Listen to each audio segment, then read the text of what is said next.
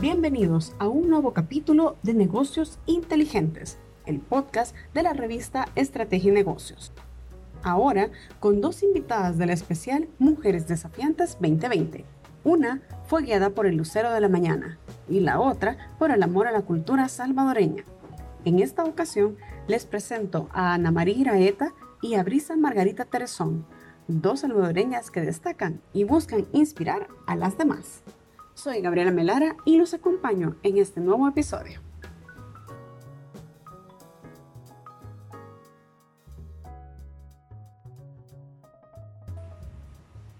Ana María, con su marca Anira, abre al mundo su alma y corazón. Es aceptada en el exterior y se rige por seis principios. Trato de llevar mis productos con el mensaje que el salvadoreño está en el lado positivo del mundo, destaca.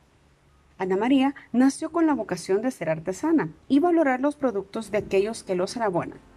Su experiencia inició en 2005, luego de haberse quedado sin empleo, la cual recuerda como una experiencia en shock. Conozcamos a Ana María Iraeta.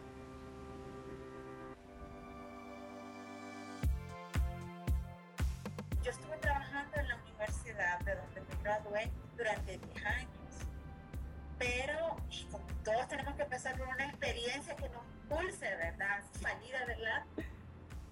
A mí, o sea, yo me quedé sin trabajo en el 2005, ¿verdad? Después de haber dado todo por la parte en la que yo estaba trabajando, eh, lastimosamente a mí, a, a, otra compañera no despidieron. Entonces fue un shock bien tremendo, pero yo ya había recibido la beca y ya tenía como así. Entonces, no le miento, pasé casi que ocho meses superar el despido. Toda la vida había trabajado ahí y simultáneamente hacía uno que otro producto, ¿verdad? Pero no lo había tenido bien. Y luego de eso, pues decidí eh, que era el momento, ¿verdad?, de emprender y, y, de, y lo, más, lo, lo, más bonito de todo era que iba a hacer algo que me encantaba hacer, que me disfrutaba hacer y que también me iba a pagar. Entonces Anira empezó prácticamente en el 2006. Entonces ya llevo un poquito de, de camino, solo que Anira ha venido evolucionando y transformándose. ¿Verdad? Una de las cosas a las que más, más eh, le teme uno es a crecer. ¿Verdad? Pero las, las situaciones lo empujan a uno, afortunadamente. Pues. Bueno, tiene que ver con una oportunidad. ¿Y cree que este es uno de los tres momentos que ha marcado su historia o cuáles serían? Sí, la verdad que, mire, como le digo, o sea, si yo veo para atrás, en aquel momento fue bien duro el despido, pero doy gracias a Dios, porque si no seguiría sentada detrás de una computadora trabajando para alguien más. Sí me encantaba, le voy a decir. Yo era coordinadora, pero también era, era catedrática, ¿entiende? Entonces, lo extraño, pero doy gracias a Dios que eso haya sido un punto de partida. el despido, bueno, primero la beca, que, que, ya yo pienso que Dios me tenía como preparado el destino, ¿verdad? Te voy a dar esto porque después te va a pasar esto. Algo que realmente al principio no se llamaba vida, se llamaba Casañil. Fíjese, porque eh, tuve la oportunidad de recibir una beca de estudios y fui a Japón.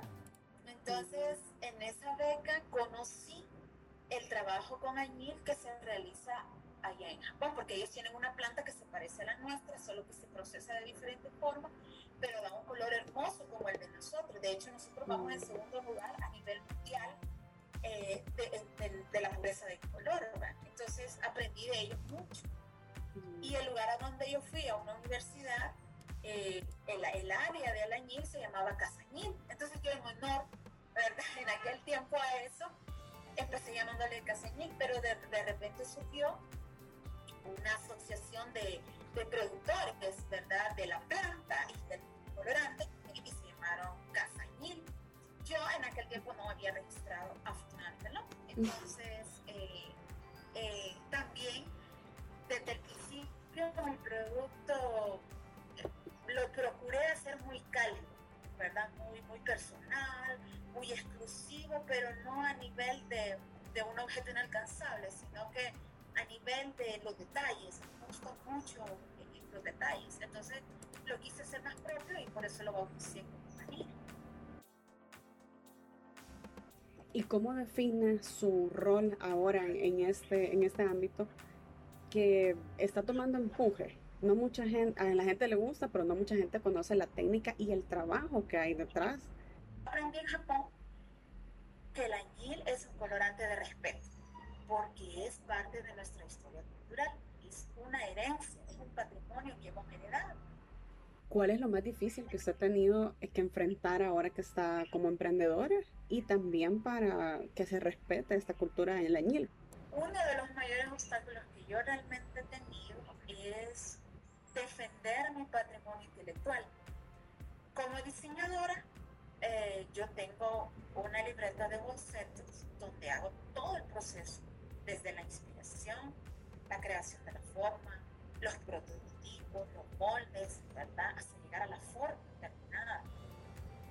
Entonces todo eso respalda mi trabajo. Eh, ahorita en la pandemia, yo antes de la pandemia, yo no publicaba mucho el producto en sí, porque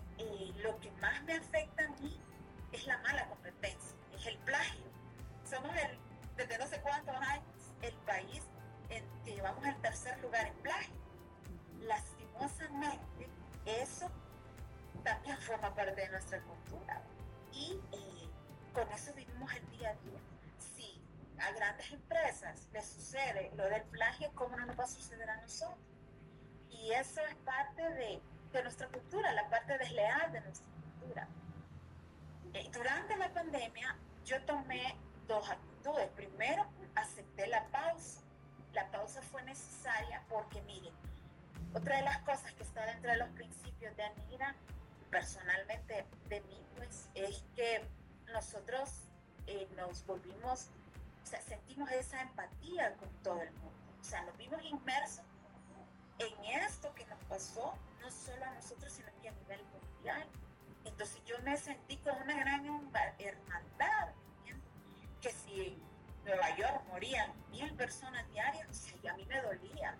Entonces yo no podía como Anira estar promoviendo productos de lujo, le llamo de lujo porque al comprar un producto tejido con añiles, porque realmente tengo lo, lo, lo suficiente para comprarlo o porque por necesidad voy a regalar. Entonces, yo no podía estar exponiendo un producto cuando toda la gente se estaba muriendo.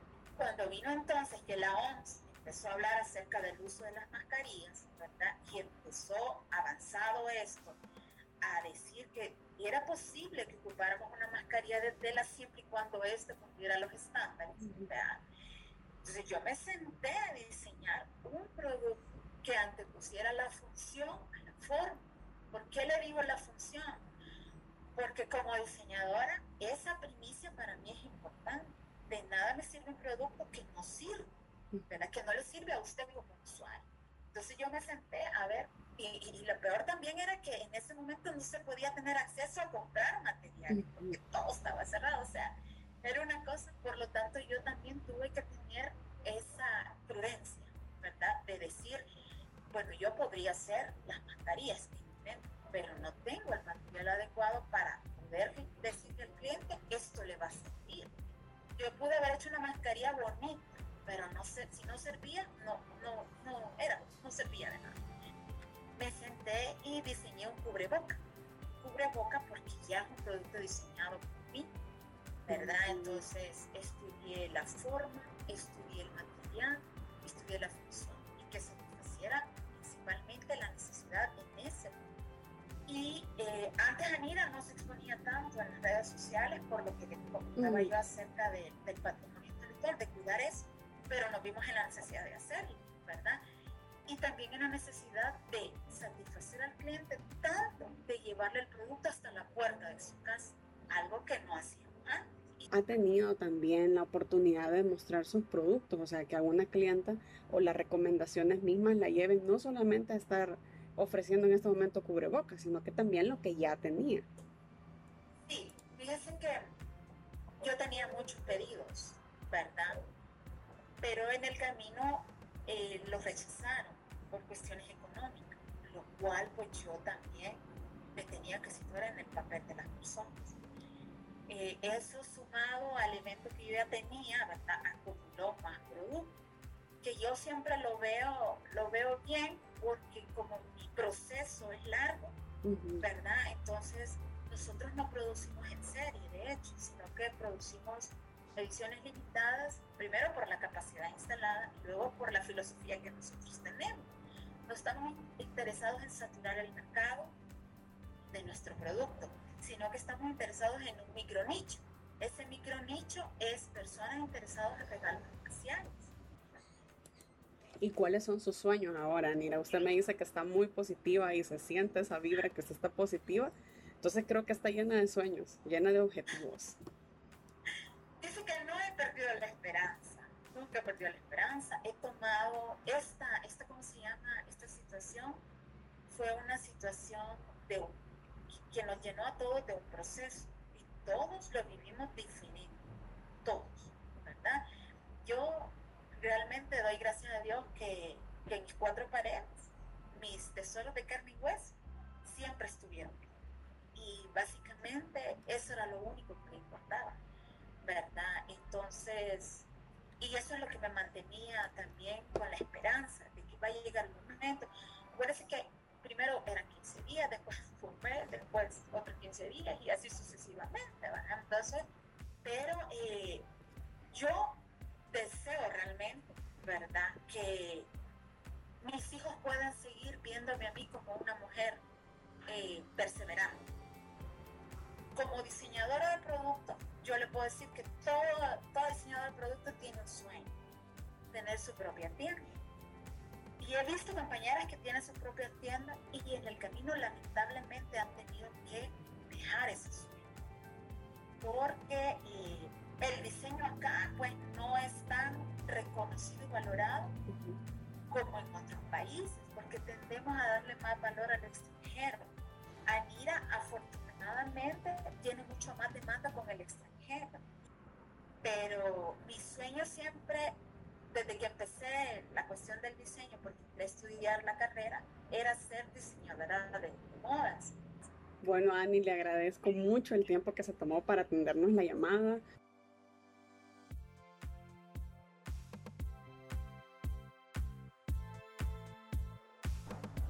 La revista que mejor conoce Centroamérica es Estrategia y Negocios. Lo invitamos a seguirnos en nuestras redes sociales. Estamos como revista Estrategia y Negocios y a visitar nuestra página web www.estrategienegocios.net.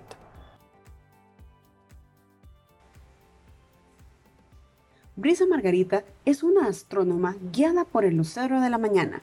Dirige el primer observatorio astronómico de El Salvador y sueña con desarrollar las primeras escuelas científicas de formación. No hay límites para conocer el universo. Cuando una niña dice que le gusta esto, hay oportunidades con el desarrollo tecnológico para acercarle a este conocimiento, asegura. Sin acceso a un telescopio y guiada por su abuela que le indicaba dónde estaba ese lucero de la mañana, Brisa empezó a involucrarse en el mundo de la astronomía. Conozcamos a esta salvadoreña. ¿Y usted dentro del observatorio en este, en este ámbito que usted se, relaciona, porque también vi que estuvo en, en la Universidad de, Honduras, ¿verdad? ¿Ha sido difícil eh, poder establecerse o tener una voz dentro de este rubro que usted está? Yo pienso que ya en, esto, en estos años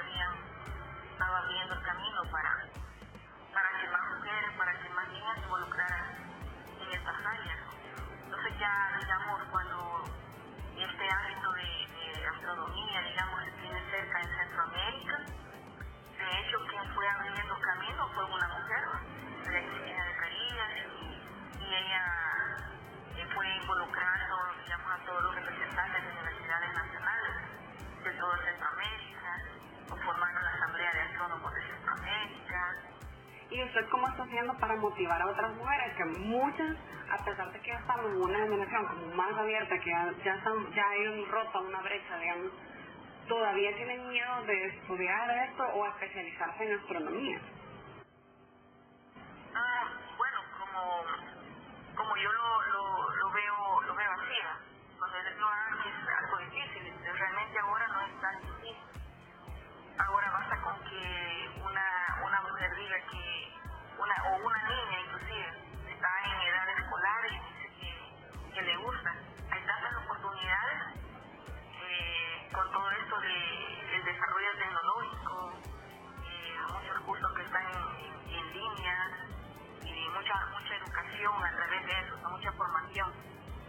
digo, o sea, en la época en que yo estaba era, era un poco más difícil porque no, no tenía todo eso, era de andar buscando la información eh, a través de libros, revistas que no pudiera, a se pudiera tener acceso. Ahora hay más facilidad de tener acceso. Eh, quizás lo que, lo que hace falta es el impulso de que, de que vean de que sí hay oportunidades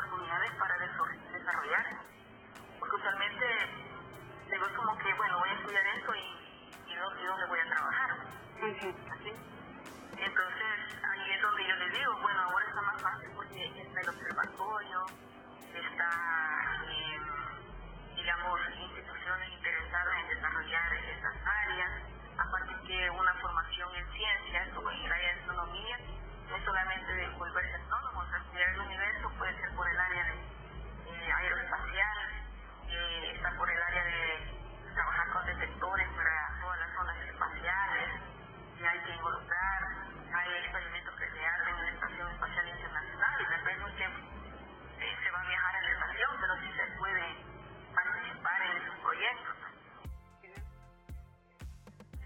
¿Tiene alguna mujer que admira, Brisa? ¿Profesional o personal? Quizás a, nivel de, familia, eh, quizás mi abuela sería sería una, una mujer a la que a la que en la que yo reconocí bastantes cualidades que determinaron también el hecho de que yo siga adelante. Ella era muy, determin, muy determinante en sus decisiones y me apoyaba, me apoyaba bastante de salir conmigo a hacer las noches de observación cuando yo todavía no, digamos, no había llegado a ese nivel. ¿No sabía usted que eran las, las noches de observación o sí ya lo tenía claro cuando llegó ese momento?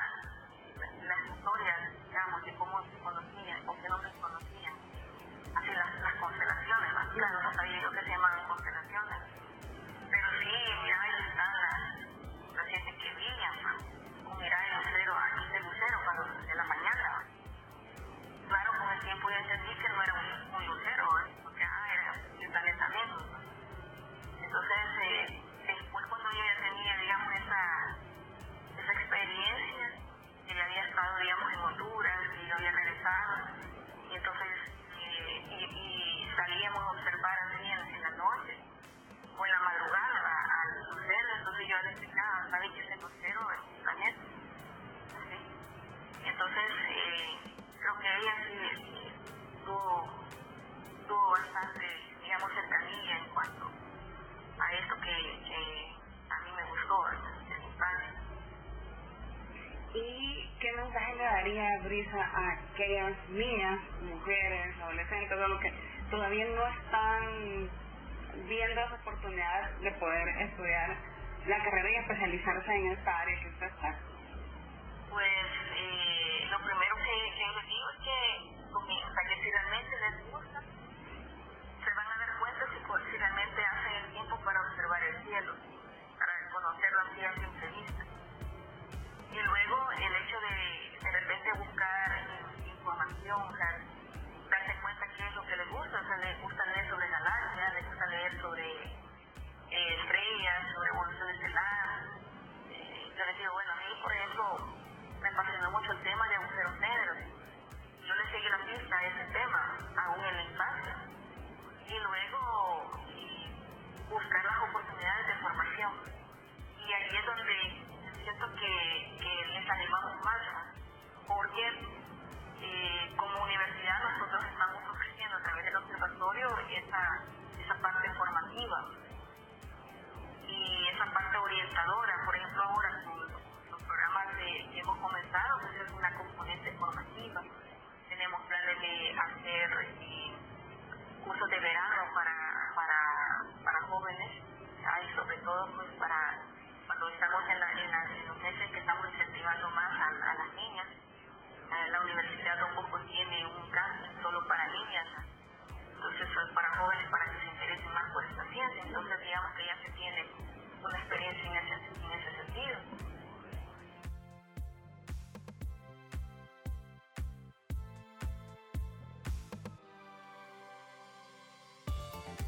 Gracias por acompañarnos en un nuevo episodio de Negocios Inteligentes, el podcast de la revista Estrategia y Negocios. Hasta la próxima.